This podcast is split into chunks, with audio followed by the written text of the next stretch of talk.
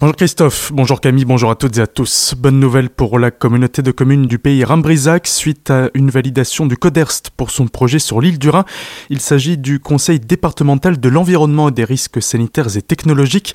La nouvelle est tombée hier lors d'une réunion avec la préfecture et cela va permettre à la collectivité d'avancer plus rapidement dans ce dossier.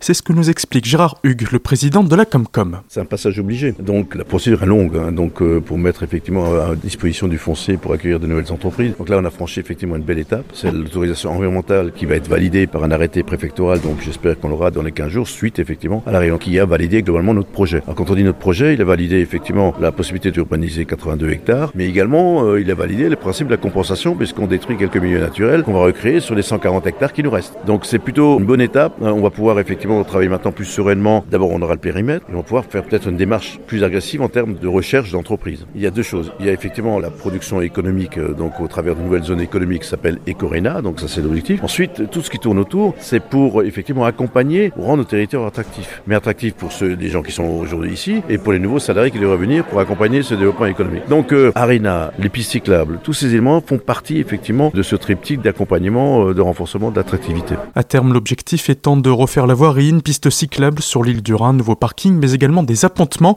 Ces derniers investissements n'auront des effets bénéfiques que dans plusieurs années. Ils permettront aux péniches qui naviguent sur le Rhin de s'arrêter côté français avec l'espoir que les touristes consomment dans le territoire. Rien ne va plus à l'EHPAD Les Fontaines d'Orbourvire. Cette structure du groupe, comme deux autres dans la région, a été rachetée il y a quelques mois par le groupe français d'investissement Bridge. Et depuis, de nombreux employés sont partis la direction ne parvient pas à tous les remplacer.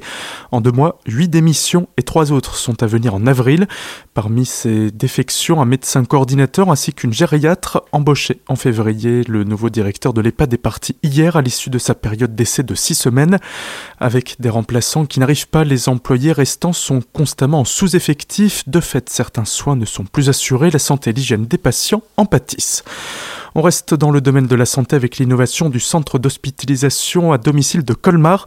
En Alsace, on compte cinq structures de la sorte permettant aux patients, comme leur nom l'indique, d'être hospitalisés et suivis chez eux. Mais là où celui de la cité de Bartholdi se démarque, c'est que depuis peu, il est le premier à proposer la transfusion sanguine à domicile. Une bonne nouvelle pour les dix patients pour l'heure qui peuvent en bénéficier. Ils n'ont donc plus besoin de se rendre régulièrement à l'hôpital pour une transfusion. L'équipe s'agrandit et dans le futur, d'autres personnes pourront également profiter de ce nouveau service à domicile.